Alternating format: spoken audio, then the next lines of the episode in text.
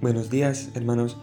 En esta mañana quería compartiros algo que se encuentra en Romanos 8, 37 al 39, que dice así.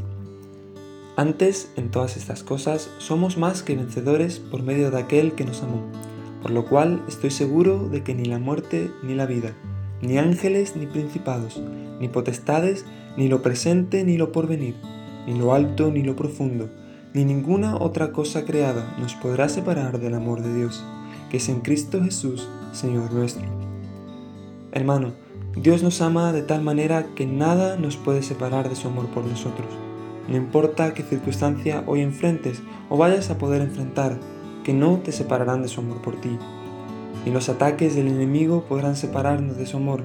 Y aún más, vemos como dice que ni la muerte nos podrá separar.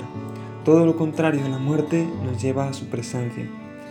Vemos también en Deuteronomio 31.6 que dice, Esforzaos y cobrad ánimo, no temáis ni tengáis miedo de ellos, porque Jehová tu Dios es el que va contigo, no te dejará ni te desamparará.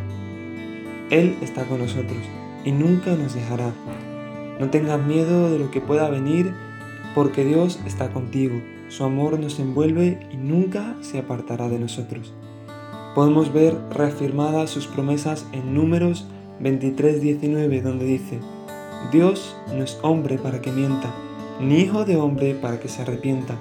Él dijo, y no hará, habló y no lo ejecutará.